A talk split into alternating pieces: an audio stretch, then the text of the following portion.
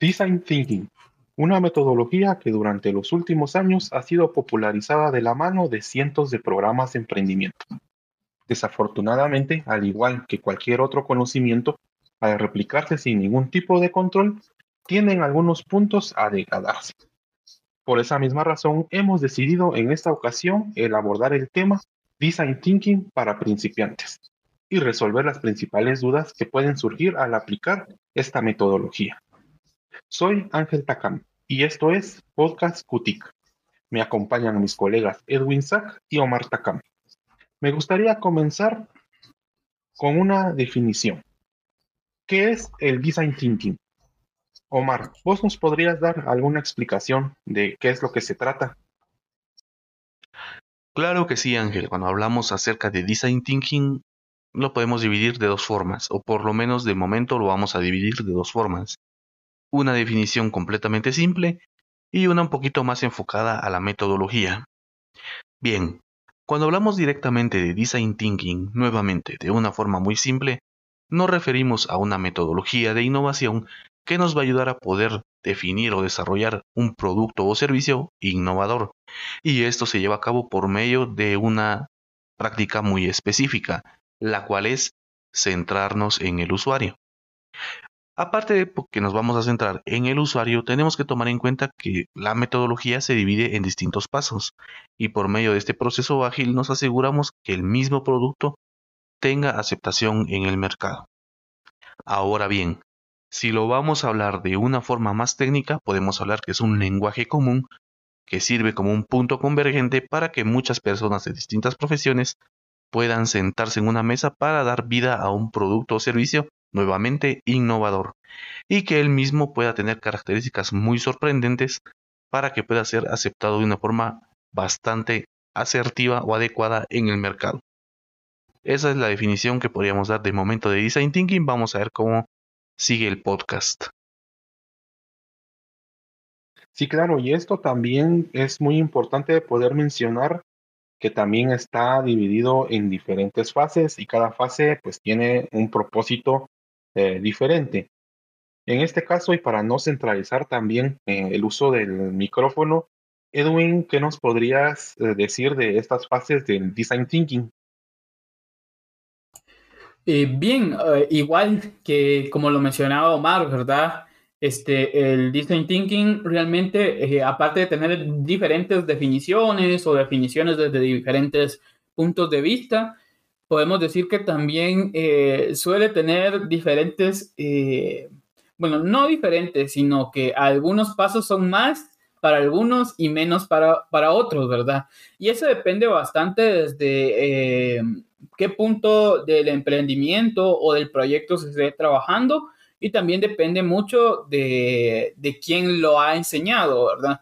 Pero yo voy a hablar principalmente de los puntos que son reflejados eh, por la metodología misma y posiblemente mencione eh, unos dos o tres que creo que sería eh, muy bueno implementar, ¿verdad? Por ejemplo, tenemos el primer punto y he de decir que la metodología como tal, al menos la base de la misma, menciona por lo menos realizar cinco puntos o cinco áreas específicas para trabajar el design thinking como bien lo mencionó Mar, ¿verdad? Al ser una metodología que busca este, la convergencia sin importar la diferencia entre los distintos actores que la estén trabajando, eso significa que no importa si hay un diseñador, un médico, un programador o una persona eh, común y corriente, pues todos puedan trabajar y terminar en, en, algo, ¿verdad? Puede ser un prototipo, puede ser este, alguna idea concreta, etcétera. Pero eh, el primer paso que se menciona es empatizar. En este paso de empatizar, que bueno, su nombre claramente lo define, ¿verdad? Es ponernos en el lugar de, otra persona, pero ¿quién es esa otra persona? Pues eh, a la persona que estamos evaluando. Eso significa que puede ser un cliente, puede ser un usuario, ya que recordemos que no necesariamente son lo, mismo o la misma persona es lo mismo. Un cliente, un usuario, e incluso podríamos llegar a pensar en algún tipo de inversor o si es en caso de aplicarse el design thinking para un proyecto, a alguien que va a utilizar el proyecto o que lo va a testear, etcétera, ¿verdad? Básicamente es la persona externa que va a interactuar con lo que estamos trabajando, ya sea cliente, proveedor, este, usuario, inversor, etcétera, ¿verdad? Lo vamos a dejar ahí. Entonces, ponernos en su lugar. ¿Y por qué nos vamos a poner en su lugar y para qué vamos a empatizar? Pues porque con esto construimos un punto de vista que está basado en las necesidades y percepciones de esa otra persona que va a usar el producto, servicio o proyecto que estamos trabajando con el design thinking. Entonces, por eso es importante ponernos en su lugar. Y cuando hablo de esto, pues podemos mencionar la típica herramienta del mapa de empatía, ¿verdad? Pero no es necesario. Basta con ponernos eh, a analizar eh, cuáles son los comportamientos de las personas ante el producto que yo tengo, eh, qué necesidades suple este producto de ellas y si es un producto, porque muchos dirán, bueno, y esto lo sé porque me lo han preguntado en mis clases, ¿verdad? Muchos dirán, eh, ¿y qué pasa si es alguien, es un producto nuevo que nadie ha visto, que nadie tiene? Pues se tiene que empatizar basado en productos similares o servicios similares, ¿verdad? Después en el siguiente punto tenemos eh, el definir, la definición o eh, el, establecimiento, como se suele llamar en algunos lados, ¿verdad? Pero básicamente todos le dicen definir. Y eh, en definir, pues ya establecemos, basado en la empatía, ¿verdad? Ya establecemos nuestra audiencia o nuestro segmento y ya establecemos el enfoque que va a tener el trabajo del design thinking, ya que en esta parte o en este punto, el design thinking nos invita por la misma necesidad del trabajo y las siguientes áreas a definir el segmento con el que vamos a trabajar, ¿verdad? Eso es completamente necesario, ya que si nosotros no hacemos esto, pues no importa que hayamos empatizado un montón, eh, al final de cuentas no tenemos un punto de partida. Entonces, definir es sintetizar la información que tenemos a partir de la, de la empatía que hemos realizado, de las herramientas que hemos utilizado, para construir un punto de partida. Es decir, para construir una partida significativa de un usuario. Básicamente ahí nosotros decimos, vamos a trabajar con este usuario, con estos rangos, vamos a buscar esto con mi proyecto o mi, o mi producto mi servicio para solucionar estas situaciones con el usuario. Y después vamos a la parte que creo que a todos les gusta más, porque estas primeras dos partes generalmente a muchos no les suele gustar. Pero la siguiente parte que sigue es como la más gustosa, la que todos quieren ver y la que de hecho promocionan, ¿verdad? Y por eso a veces las personas eh, creen que el design thinking es solo poner papelitos y todo eso, y no es así, ¿verdad? Eh, va más allá, o las personas cuando entran a hacer design thinking eh, creen que van a entrar directo a la fase esta, que es idear. En esta fase imaginamos las soluciones de forma creativa, ¿verdad? Esa es la fase de ideación. En esta fase se generan muchas ideas de todo tipo, de todo tamaño, de todo peso y de toda designación o, o que puede venir de cualquier persona que esté trabajando en el design thinking. Generamos muchas ideas desde la divergencia. De hecho, ah, el design thinking trabaja la divergencia y la convergencia eh, de pensamientos y también la divergencia y la convergencia de ideas. Entonces, desde la divergencia de ideas, todos empiezan a generar un montón de ideas, obviamente siempre centralizadas en la construcción del producto, servicio eh, o proyecto o en la solución de un problema, porque también lo podemos aplicar para esto.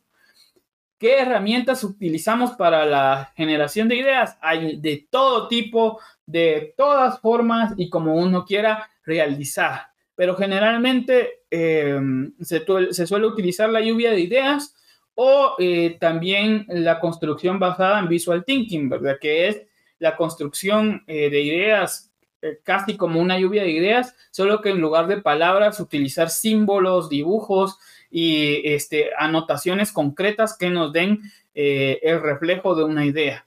Entonces, ya que hemos generado todas estas ideas en la fase de ideación, ya empezamos a construir después de la generación de ideas, y a, través de la convergencia o el pensamiento convergente o de centralizar las ideas en un aspecto concreto, pues empezamos a construir la solución, la solución que se termina transformando en una propuesta, la cual en la siguiente fase se empieza a desarrollar, ¿verdad?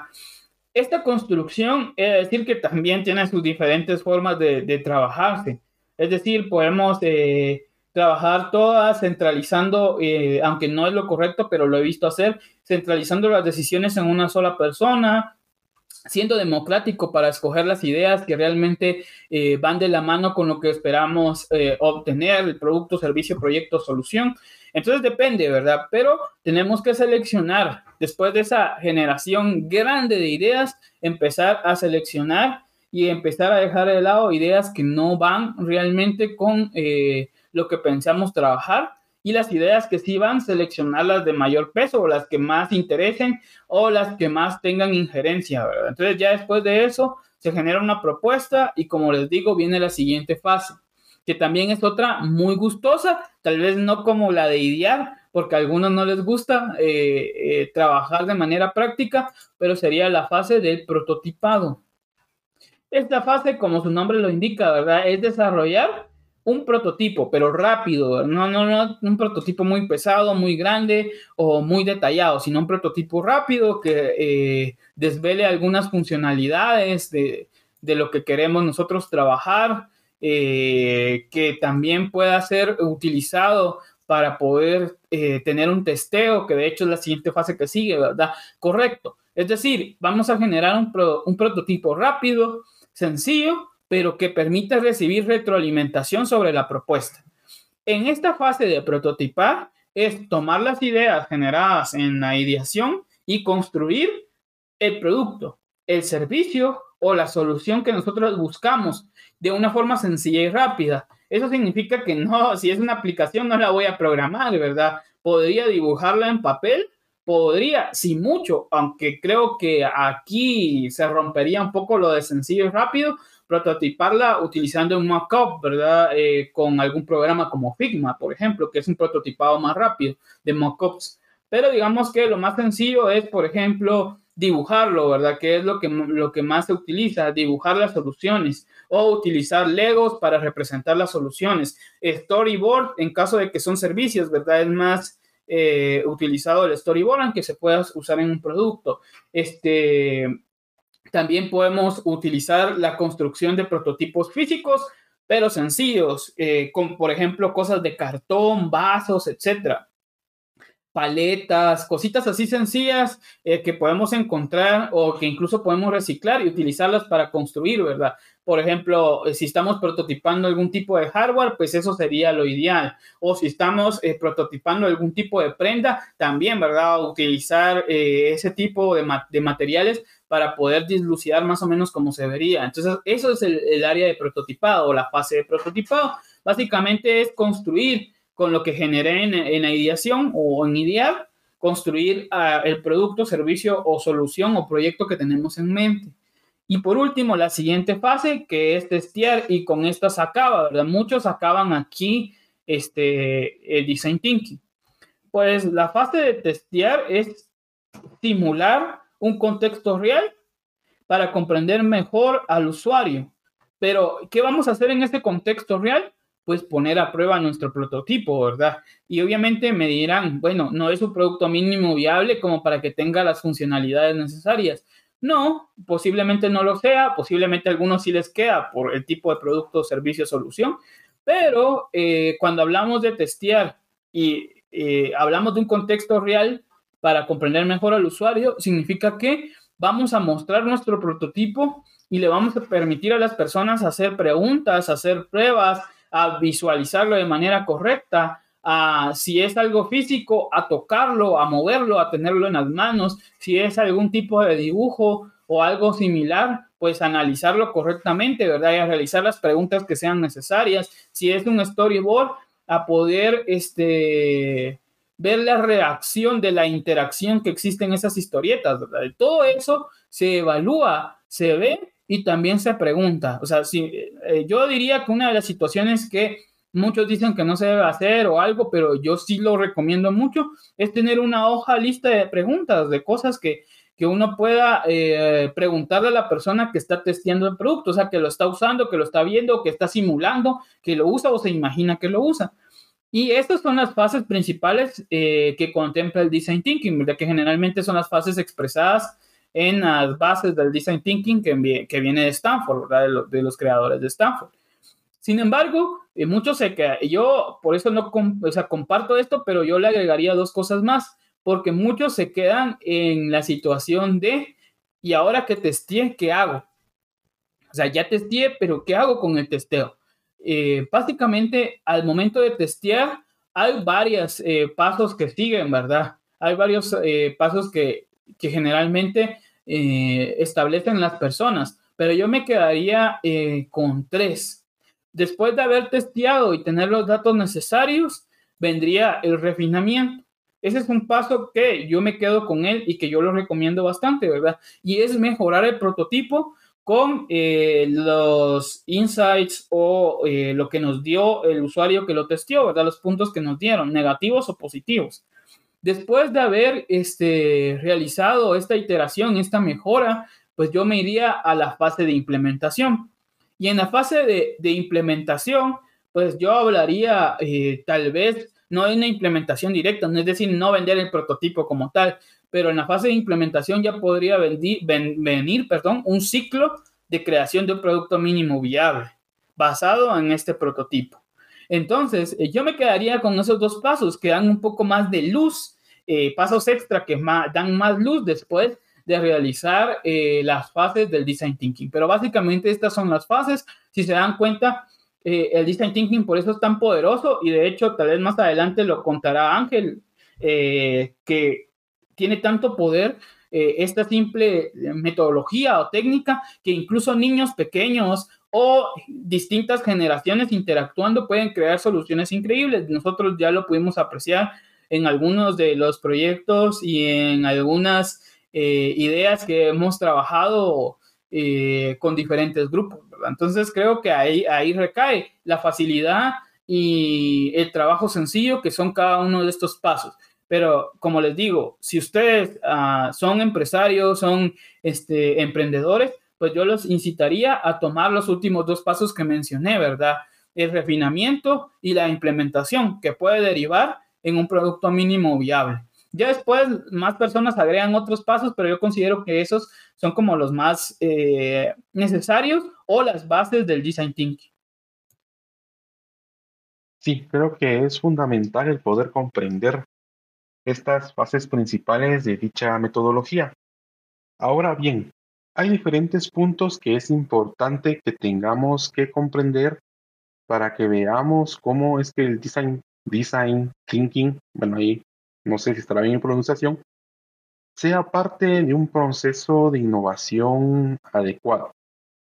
Tenemos que poner en claro de primero algunas cosas, como por ejemplo que un proceso de innovación no necesariamente o no tiene que ser un proceso de design thinking. Como tal, la innovación pues tiene muchas formas, muchos colores, y no necesariamente tienen que venir de una metodología como tal. También es importante eh, mencionar que esta metodología no es la única que existe. Si bien, pues como lo mencionamos al inicio del podcast, esta tal vez ha sido la más popularizada, pero hay muchas otras que existen en el mercado y también son bastante funcionales. También no es como que nos tengamos que centrar solamente en esta metodología porque haya sido la primera que nosotros escuchamos. Esto pues también no debe ser así. Ahora bien, también tenemos que comprender que para poder aplicar todo esto, también lleva un proceso de preproducción, dependiendo cómo nosotros lo querramos aplicar. Y también estos procesos de preproducción de, la metodología las podemos enmarcar e incluir dentro del mismo ciclo de innovación. Tenemos que saber cuál es el propósito principal por el cual nosotros queremos innovar. Somos una empresa que ya está en el mercado, somos un emprendedor que va a lanzar algo para poder comenzar eh, nuestro propio proyecto o cuál es el contexto en el que nosotros nos encontramos, incluso si somos ya una empresa que está funcionando. ¿Queremos innovar solo para mantenernos a la cabeza del mercado? Ya somos líderes, pero lo queremos seguir siendo y por eso vamos a innovar. Queremos innovar porque aunque somos líderes del mercado, ya nuestros competidores nos están alcanzando. Queremos innovar porque nosotros no somos los líderes, pero nos interesa tomar ese lugar. O simplemente queremos innovar porque nuestro negocio está muriendo. Cada una de estas cuestiones son importantes para decidir qué tipo de productos y servicios vamos a estar nosotros generando o buscando en los procesos de innovación. Durante todo esto, también tenemos que comprender que cada uno de los procesos de innovación tiene un backend y un frontend. Una parte, si se podría decir en una mala traducción, una parte trasera, un atrás de bambalinas, algo que no se mira completamente, y algo que es lo que se presenta como tal. Cada proceso de innovación tiene que llevar cada una de estas partes, un backend y un frontend. Y no es la excepción con el design thinking. Este como tal ya es un framework completo, un proceso que está eh, completo. No es necesario agregarle nada más si uno no quisiera, aunque pudiera funcionar si se hace. En este caso, como backend podríamos mencionar que es la empatía, definición e ideación. Todo el proceso interno que uno realiza y nos lleva a una solución propuesta. Y un frontend que es ya lo que los usuarios, el cliente, lo puede llegar a ver, que sería el frontend, sería, por ejemplo, el prototipado y el testeo. Ya teniendo estas dos partes, nosotros vamos a tener lo que es una metodología de innovación completa. Ahora bien, también tenemos que comprender que cada, una, cada metodología de innovación no es solamente cuando nosotros como emprendedores queremos crear un producto o vamos a crear un servicio. También tenemos que entender que este proceso lo podemos utilizar nosotros para cualquier tipo de proceso que se tenga dentro de nuestro emprendimiento o dentro de nuestra empresa. Por ejemplo, nuestra forma de toma de pedidos no está funcionando de la mejor manera. Está bien, podríamos irnos por lo que nos dicta la administración tradicional, evaluar el proceso, poner pasos para corrección de errores en los puntos críticos y problema solucionado puede que esto me haga más eficiente el trabajo, tenga un poco más de ganancia, pero me lleva a nuevos procesos. O irnos por el lado de la innovación. Realizar un ciclo de innovación, ya sea tanto de design thinking o de alguna otra metodología, y ver cómo podemos cambiar ese proceso para que sea de forma mucho más eficiente y mucho más efectiva, donde incluso podamos reducir algunos costes y mejorar las ganancias y de esta forma poder ir mejorando nuestro emprendimiento y nuestra empresa. Muchas veces cuando se habla, y creo que Omar cuando realizó la promoción para las redes sociales de, este episodio de podcast, menciona mucho que muchas empresas utilizan este tipo de metodología para poder ir mejorando. Pero también tenemos que comprender que el uso de esta metodología no solamente es para la creación de sus productos, también la utilizan internamente para todos sus procesos, para la comunicación entre departamentos y así. Cada vez que se puede ir presentando un reto dentro de una empresa, nosotros podemos aplicar un ciclo de innovación para poderla mejorar de mejor manera. Ahora bien, también es importante, creo que Edwin también lo, lo decía, que es quiénes deben de participar en el ciclo de innovación. Y en este punto es muy importante porque muchas veces el emprendedor solamente participa él eh, con algún emprendedor eh, más. O si es una empresa, muchas veces los empresarios tienden a realizar este tipo de procesos solo a nivel gerencial o a nivel de directivos, cuando esto en realidad no tendría que ser así. cada ciclo de innovación que nosotros querramos realizar, tienen que eh, estar incluidos todas aquellas personas que estén dentro de dichos procesos, que sean de cierta manera conocedores del mercado de, donde nosotros vamos a lanzar un producto, eh, consumidores de dichos servicios, para que de esta manera toda la retroalimentación que se tengan, eh, todas las ideas que puedan surgir durante este proceso, sean mucho más efectivas y sean apegadas al mercado como tal. Una vez dicho esto, eh, también podemos mencionar algunas otras cosas como las herramientas que se pueden ir utilizando. En este caso, si bien como lo mencionaba Edwin, el design thinking tiene ya cinco pasos establecidos que se podría decir que son los que dictan la metodología como tal, en cada uno de ellos nosotros podemos ir utilizando otro tipo de herramientas y no solamente muchas veces limitarnos a lo que hemos aprendido en, un taller o lo que se ha visto en algún curso, un curso en línea. Eh, por ejemplo, en empatía tenemos muchas veces la clásica del mapa de empatía. De miren, este es su mapa de empatía, ustedes tienen que sentir cuál es el dolor, cuál es el pesar de sus usuarios y en base a eso vamos a generar una solución que les solucione, que les quite a ellos eh, ese dolor. También podemos comprender que esto lo podemos ir intercambiando nosotros muchas veces por otro tipo de actividades. Por ejemplo, en empatía, bien podría irme por lo que podría ser entrevista. Pero estas entrevistas las vamos a grabar. Otra metodología que me ha gustado mucho y que también la hemos usado con los compañeros y podría ser mucho más efectiva en algunas ocasiones, podría ser el uso de Legos, el uso de Legos para una entrevista. Igual, eh, para la definición hay diferentes, ideación, que en este sí me gusta eh, bastante enfocarlo, que muchas veces solo se utiliza del pensamiento divergente, convergente, y muchas veces no se va más allá de eso. Eso de miren, piensen ideas locas, tienen cinco minutos, el que tiene más ideas gana. Sí, eh, está bien, no estoy diciendo que esas herramientas no sean funcionales o que estén malas. No, simplemente que podemos ir viendo un poco más allá. Podemos acá nuevamente eh, utilizar alguna metodología con Legos, algún ejercicio con Legos, que también es muy efectiva, la gente se divierte muchísimo.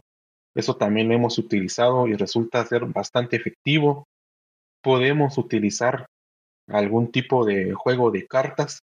En este caso, pues es una son metodologías, son ejercicios que en los últimos años o meses se han ido popularizando mucho y también son muy efectivos. Esto también eh, vemos que puede funcionar de mejor manera cuando muchas personas o muchos participantes que están dentro del proceso de innovación aún no están del todo convencidos de qué es lo que están realizando. Ustedes los escuchan, no nos, no nos dejarán mentir que muchas veces cuando las personas participan en este tipo de procesos, o si son personas que ya están dentro de, de la empresa, llevan mucho tiempo trabajando ahí, ya tienen una forma muy estricta de pensar, de una forma muy cuadrada, si lo quisiéramos decir así y llevarlos a ellos durante el proceso de ideación es un poco difícil. Las personas no tienden a confiar rápidamente en estos procesos de innovación. Entonces es cuando este tipo de herramientas, por ejemplo, actividades con algunas cartas lúdicas, pueden llegar a servir, eh, ejercicios con legos, donde la persona al estar concentrada, dejándose de llevar por otro contexto que no es directamente el del proceso de innovación, puede eh, llegar a soltarse, puede empezar a decir cosas que usualmente no diría, porque ahí está el jefe, no le quiere caer mal a fulanito, o él es el jefe y no quiere rebajarse al nivel de sus subordinados. Entonces, aquí nosotros durante este proceso tenemos que ir buscando qué es lo, lo que más nos funciona, qué es lo más efectivo en el contexto en el que nosotros nos encontramos. Y ahí en las otras dos, pues que había mencionado Edwin, creo que en cuanto a herramientas no, no hay mucho que mencionar, no porque no exista el contenido que mencionar, sino es un contenido demasiado extenso que bien podría irse cada uno en su propio episodio, como lo es prototipado y, testeo. En este caso, solamente puedo agregar sería buscar herramientas que nos ayuden a tener mediciones claras de lo que nosotros estamos realizando, de lo que nosotros querramos eh, probar. Y ya con esto pues tendríamos una aplicación completa del frontend, bueno, del framework de innovación como tal. Ahora bien, ya concluyendo una vez esto, sí me gustaría eh, agregar un poco más de información de lo que no es el design thinking o de lo que no es un proceso de innovación. Y es que muchas veces, por lo mismo que mencionábamos, ya se ha replicado tanto esta metodología que ya muchas personas dan talleres, dan cursos, muchas veces sin informarse completamente de lo que se trata o de qué es lo que conlleva cada uno de sus pasos. Y en muchos talleres solamente dicen vamos a dar un taller de design thinking, pero lo únicamente que vamos a ver o lo que se ve es, por ejemplo, una lluvia de ideas, pensamiento convergente y divergente, y solamente no vemos más allá, no tenemos una guía, no vemos herramientas que nos ayuden a consolidar los resultados de esas lluvias de ideas, cómo definir qué idea nos es más factible que otra o qué idea, cómo podemos realizarla de mejor manera en una ejecución.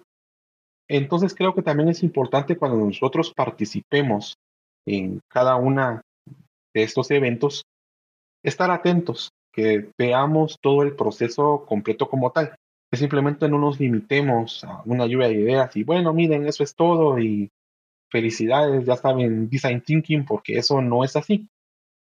Y también en esta misma línea de ideas, no sé qué experiencias han tenido ustedes con lo del design thinking, de buenas experiencias, malas experiencias, algo que les haya sucedido en estos años.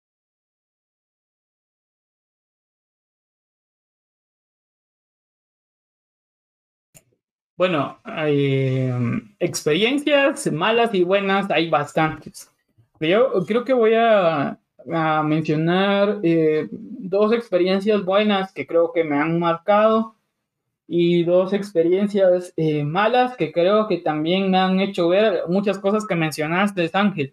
Em, bueno, dos experiencias buenas. Podría decir que una de las experiencias buenas y de las que más me ha gustado y la hemos vivido los tres juntos, este, fue la de Innovatón, cuando se trajo a un grupo de personas diversas, principalmente jóvenes, estudiantes, eh, universitarios en su gran mayoría, pero también habían jóvenes de diversificado. Eh, y e incluso se agregaron a profesores, a maestros de esos mismos jóvenes para construir una solución empresarial, construir este, una idea de un emprendimiento y plasmarlo a través de un prototipado. En este caso era un prototipado físico. Y me gustó tanto esa experiencia porque se pudo ver que el design thinking realmente genera muy buenas interacciones. Pudimos ver la interacción de personas que hablando de manera sencilla, eh, profesores y alumnos, ¿verdad? Tienen una mayor jerarquía y eh, entre jerarquías, ¿verdad? Perdón. Pero en ese momento de que se trabajó el design thinking, no se rompieron las jerarquías como tal. Claro, aún se mantenía el hecho de respetar este, ciertos comentarios eh, de las personas mayores o con mayor experiencia. Sin embargo, era solo respeto, ¿verdad? No había una eh, algo que los, una jerarquía que los obligara a escuchar y los, las personas con eh, mayor experiencia, como los profesores, también este, escucharon a los alumnos. Se rompió eso de que los alumnos eh, no son escuchados porque ellos apenas están iniciando no saben nada. Y esto se da gracias a las interacciones que genera el design thinking. Y por otro lado, también los universitarios, ¿verdad? Rompieron el hecho de que por ser universitarios, ver o o no tomar las opiniones de los demás como se suele percibir en algunas ocasiones. Se rompió bastante todos esos hitos y este pues lo que se obtuvo de producto la verdad fue muy bueno utilizando legos, eh, bloques, papel, cosas reciclables de la habitación donde trabajamos. A mi parecer fue eh, bastante bueno y me encantó porque tuvimos ese, ese resultado muy tangible, muy bueno e incluso el prototipo eh, llevaba connotaciones de un modelo de negocio, ya, ya, ya iba dislucidándose partes del modelo de negocio. Otro que me gustó bastante, aunque he de decir que aquí el design thinking solo fue una herramienta, no fue la metodología como tal, solo fue una herramienta que formó parte de una metodología más grande llamada Design Sprint, fue el desarrollo de este, el desarrollo y enseñanza de la metodología Design, Design Sprint en eh, al momento de dar clases. Cuando estaba dando mi clase de emprendimiento, pues eh, desarrollé la metodología Design Sprint y dentro de ella eh, nos pide utilizar este el, design thinking, pero de manera muy, este, muy corta, ¿verdad? Y de manera concreta. Y los resultados que se obtuvieron fueron increíbles, porque había, estas personas ya eran estudiantes profesionales, ya habían pasado eh, bastante de su carrera, y los resultados que se obtuvo realmente son resultados que se espera que obtengan los emprendedores también, o los empresarios que trabajan. Eran prototipos que estaban literal, literalmente a un paso de convertirse en un producto mínimo viable.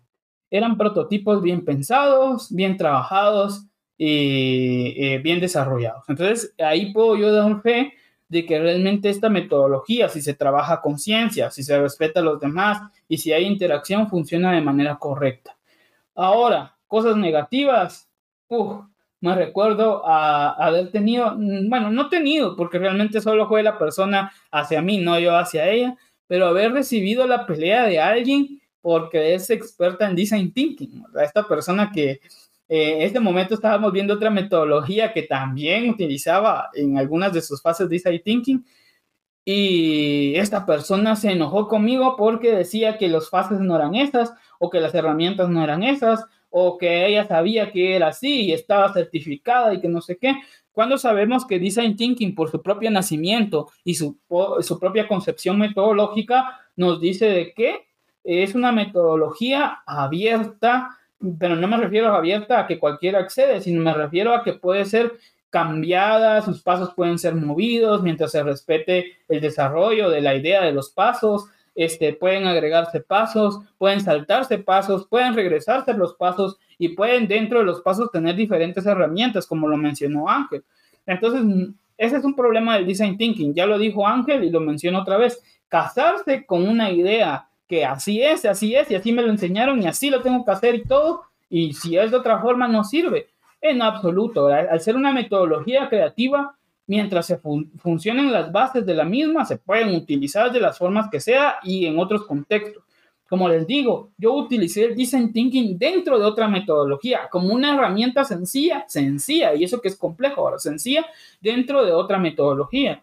Entonces, e-, e-, ese es el poder del design thinking. Y otra experiencia mala que puedo mencionar es que cuando se desarrolla design thinking, realmente la persona que esté guiando el design thinking o el grupo de personas que guía el design thinking debe de ser consciente que en este tipo de metodologías, por la cultura guatemalteca, por la cultura de la ciudad donde se esté eh, trabajando y por el tipo de personas y perfil de personas que se invitan a metodología, siempre van a existir egos. Esto lo tengo que mencionar porque yo también lo vi eh, con mis alumnos, yo también lo vi cuando implementé en algunos lados, siempre existen egos Siempre existen peleas, siempre existen caracteres que quieren liderar más que otros. Se supone que sí, está bien que existan los eh, líderes, pero debemos de que esos líderes no paquen a los demás y que realmente tengan la función de líder y no la función de decisor o la función de eh, siempre tener la última palabra.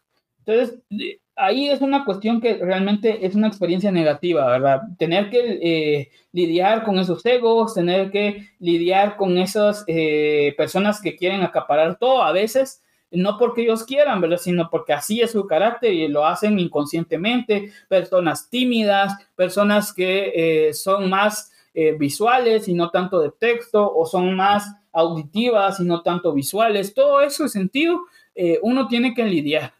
Pero eh, definitivamente eso eh, va de la mano con ir desarrollando el design thinking varias veces. Así va aprendiendo uno cómo son las interacciones con esos grupos o en, general, ¿verdad? Yo tengo la ventaja de, de, tener bastante tiempo trabajando esto y sobre todo de ser profesor, ¿verdad? Y saber tener la interacción con diferentes caracteres. Pero cuando alguien implementa esto de primeras, no se desahucien, eso es lo, que quiero decir, ¿verdad? No se desahucien o no tengan miedo de que vean esta situación. Es normal, obviamente, somos seres humanos diferentes cada uno. Entonces es normal y de, ello vamos a ir aprendiendo y poco a poco vamos a mejorar.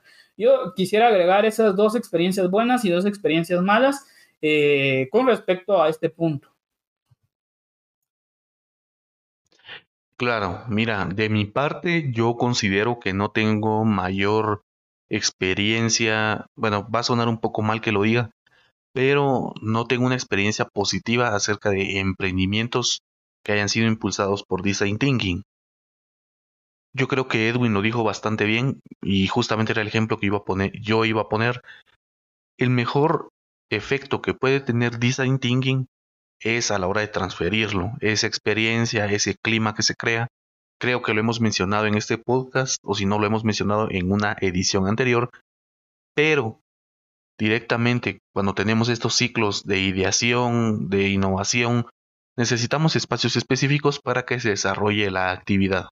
Muy bien, cerrando el paréntesis. ¿Por qué yo menciono esto? Es muy difícil que una persona que esté en un proceso de formación empresarial de la noche a la mañana desarrolle todo ese proceso innovador, sea una persona con ideas brillantes y conozca ciertos aspectos de la industria que la ayuden a desarrollar estos productos innovadores basándonos en esta metodología de innovación. Si bien eh, en casos muy específicos como de empresas ya conformadas sí es posible que se desarrolle, tenemos que ser completamente sinceros, o por lo menos yo hablo desde mi perspectiva, tal vez alguno de ustedes ha tenido alguna otra experiencia pero es muy difícil ver que salgan o si nazcan estos emprendimientos directamente innovadores impulsados por Design Thinking. Esto va por muchas razones, la cultura de Guatemala, eh, la confianza creativa que podríamos decir que no es la más eh, desarrollada, una cultura creativa en Guatemala es completamente inexistente y lastimosamente en algunos países de Latinoamérica pasa exactamente lo mismo. Y es por eso que vale la pena mencionar que Design Thinking es una metodología que más allá de transferirse, necesitamos poder practicarla y incluirla en nuestras actividades. Podemos llegar al punto de realizarla como un ejercicio mental. Sí, Omar, y justamente ahorita tocaste algo que es bastante importante. Uno, lo de la confianza creativa y lo otro que sería la cultura de innovación. Ciertamente también concuerdo con vos que durante los procesos que hemos manejado, no hemos, o al menos yo tampoco no he visto algún emprendimiento que esté pasando de ideación allá a la formalización que haya sido completamente exitoso por los resultados obtenidos durante la aplicación de la, de la metodología del design thinking. Y en este caso, también quiero aclarar, porque seguramente a muchos no les gusta eh, este tipo de comentarios, y tal vez no es directamente porque el emprendedor no lo haya deseado o porque no hayan existido buenas intenciones de querer hacerlo. Y es que además de no existir esta confianza creativa, esta cultura de innovación que básicamente sería fundamental que todas las personas la tuviéramos, más allá de si solamente somos emprendedores, empresarios, inversionistas, sino en general todos la deberíamos de tener, es también el tipo de cultura en la que usualmente nos manejamos muchos países latinoamericanos. Por ejemplo, yo tuve un reto bastante grande, por ejemplo, cuando estábamos trabajando con grupos de emprendedores, el mapa de empatía. Y en este caso, pues no cambiamos de herramienta porque quien estaba eh, financiando pues esta capacitación tenía definido que tenía que ser mapa de empatía. Entonces, ¿qué era lo que muchas veces sucedía? Que las personas, los capacitadores, algunos no se tomaban, bueno, también no se tomaban, no había eh, tiempo suficiente de verificar que en realidad la gente estuviera comprendiendo los mapas de empatía, que los estuvieran aplicando bien para que la idea de negocio que estuvieran realizando funcionara. Y no solo eso, aquí viene la parte esta de la cultura eh, latinoamericana. Y es que muchas veces también el trabajo de nosotros los facilitadores era directamente decirle al emprendedor, tu mapa de empatía está mal. Lo que estás diciendo definitivamente carece completamente de sentido y si vas a desarrollar algo sobre esto, es algo idílico, es algo fantasioso, es algo desapegado a la realidad, no tendrás muchas posibilidades de éxito.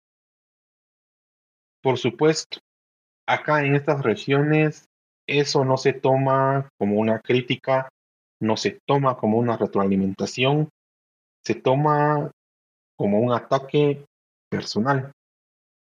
Entonces muchas veces los facilitadores evitan o evitamos incluso ese tipo de comentarios, ese tipo de interacciones para que la gente no solamente desee, no deserte de los procesos, sino que lo tome a uno como una figura enemiga, ya no como un facilitador, sino esa persona que habló mal de mi idea y de plano eso no fue un ataque a mi idea, fue un ataque a mí y hay otro montón de, problemas que vienen detrás de eso.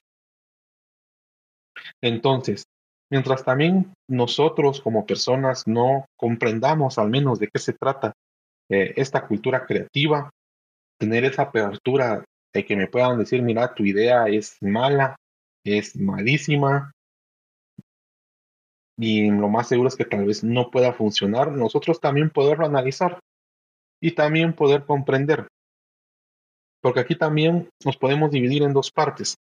Uno, que me digan que no funciona porque la persona simplemente porque piensa que ya es un máster, porque es un crack en administración, porque ha trabajado en 50 mil empresas, te dice que eso no va a funcionar porque él lo considera así y caer en los ejemplos repetidos como de Blockbuster, Kodak, etcétera, a que la persona viendo mis herramientas, viendo el resultado de lo que yo estoy realizando, me pueda decir, mira, todos los procesos que has realizado para llegar a este resultado están mal.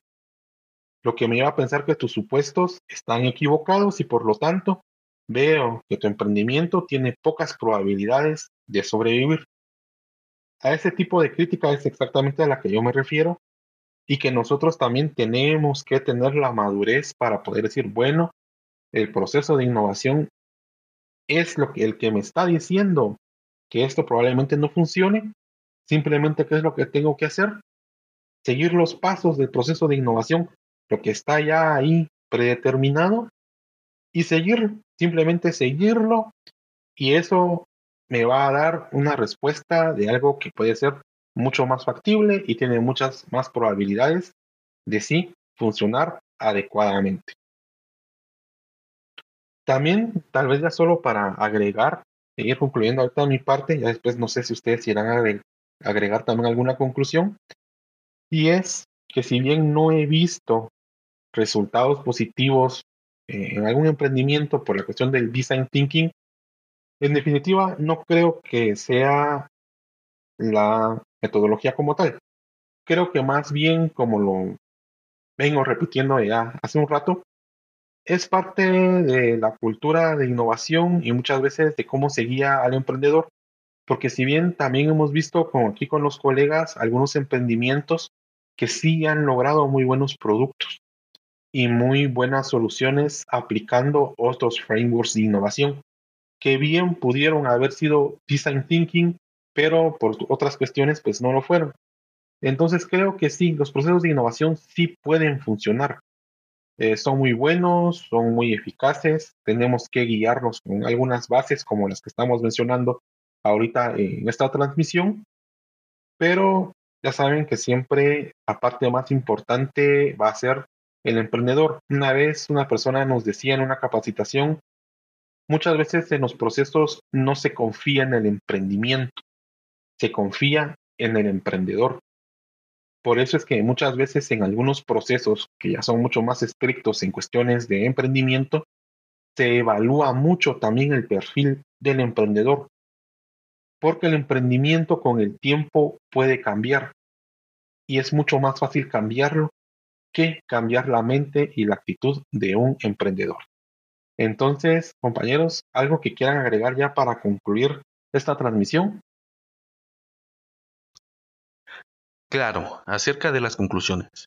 Bien, creo que podemos terminar siendo un poco redundantes acerca de esto, pero considero que lo primero que debemos hacer, el primer paso que debemos dar, es comprender que design thinking no es directamente llenar eh, papelitos, tener ideas locas, y que con eso ya vamos a ser innovadores y que gracias a una transferencia que nosotros vamos a realizar porque nos la están pidiendo como requisito, vamos a llegar a ser innovadores. Creo que volvemos a lo mismo que hemos mencionado durante todo el podcast.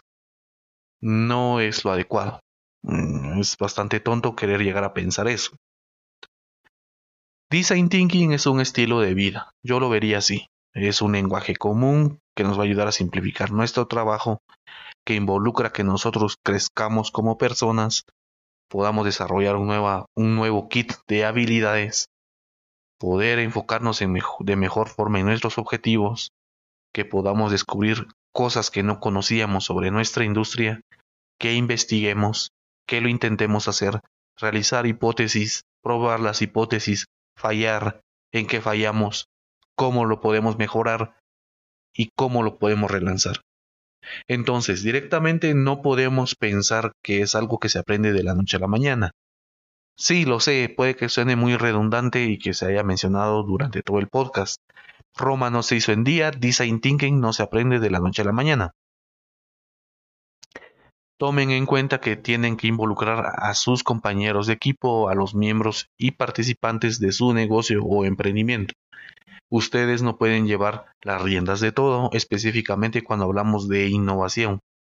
Toda opinión de todas las personas y de todos los integrantes de su equipo deben de ser tomados en cuenta, sean socios o no. En caso que ya tengan un emprendimiento establecido, deben de recordarse que también las personas que trabajan para ustedes tienen una perspectiva acerca de cómo se están desarrollando las cosas dentro de su emprendimiento.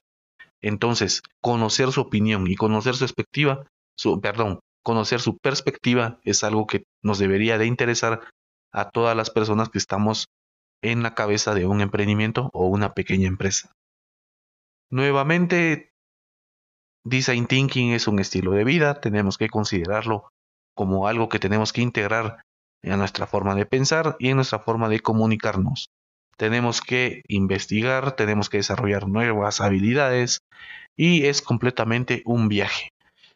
Por último, también recordarles que tener un espacio específico para desarrollar esta actividad es muy importante. Si se pueden dar cuenta o investigan lo suficiente, se van a dar cuenta que hay lugares específicos dentro de las universidades o áreas de innovación que es específico para desarrollar la metodología Design Thinking. ¿Por qué?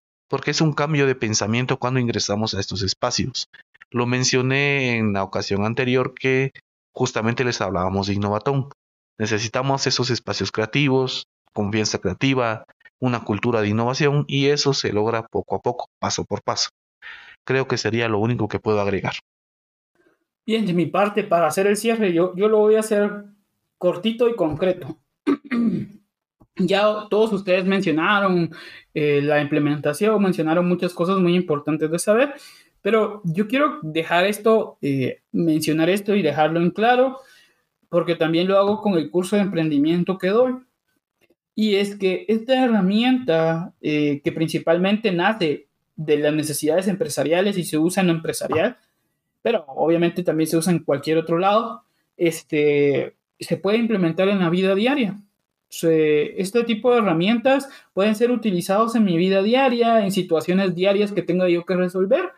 Y es un buen punto de partida para implementarlo en estas situaciones y después llevarlo a un entorno más macro que sería ya algo empresarial o traerlo del entorno macro, que es lo empresarial, a un entorno más cerrado, ¿verdad? O micro, que sería el entorno de mi vida diaria.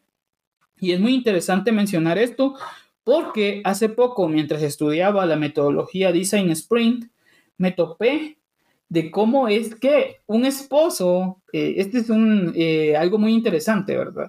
Me topé en una página que recopila como casos de uso de, de Design Sprint, de Design Thinking, de Visual Thinking, de todas estas metodologías, y me topé como mm, con fotos y todo, ¿verdad? Como un esposo eh, con una niña de cuatro años y otra de dos años, hizo con eh, la implementación del Design Thinking y el Design Sprint, pero el Design Thinking porque es el tema que nos toca, le hizo una semana de cumpleaños a su esposa perfecta, diseñada única y exclusivamente por sus hijas de cuatro y dos años.